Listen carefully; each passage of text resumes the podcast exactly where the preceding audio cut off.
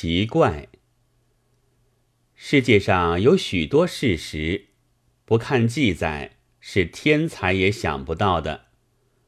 非洲有一种土人，男女的避忌严得很，连女婿遇见丈母娘，也得伏在地上，而且还不够，必须将脸埋进土里去。这真是虽是我们礼义之邦的男女七岁不同席的古人。也万万比不上的。这样看来，我们的古人对于分隔男女的设计，也还不免是低能儿。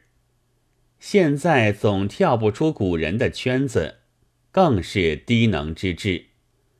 不同勇，不同行，不同时，不同做电影，都只是不同席的演绎。低能透顶的是。还没有想到男女同吸着相通的空气，从这个男人的鼻孔里呼出来，又被那个女人从鼻孔里吸进去，混淆乾坤，实在比海水只触着皮肤更为严重。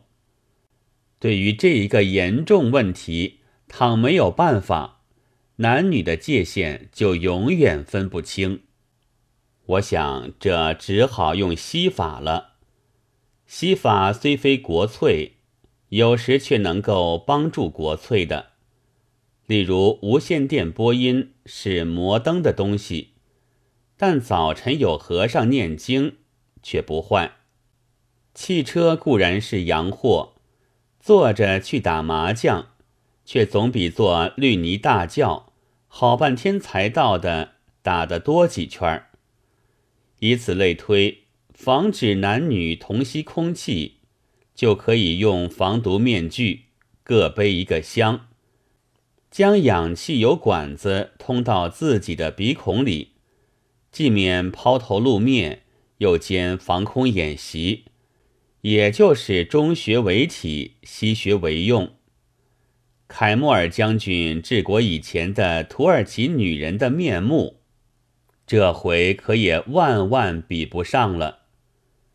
假使现在有一个英国的斯惠夫德式的人，做一部《格列佛游记》那样的讽刺的小说，说在二十世纪中，到了一个文明的国度，看见一群人在烧香拜龙、做法求雨，赏见胖女，尽杀乌龟。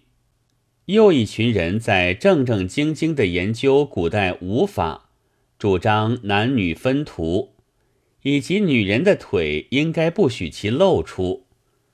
那么远处或是将来的人，恐怕大抵要以为这是作者贫嘴薄舌，随意捏造，以挖苦他所不满的人们的吧。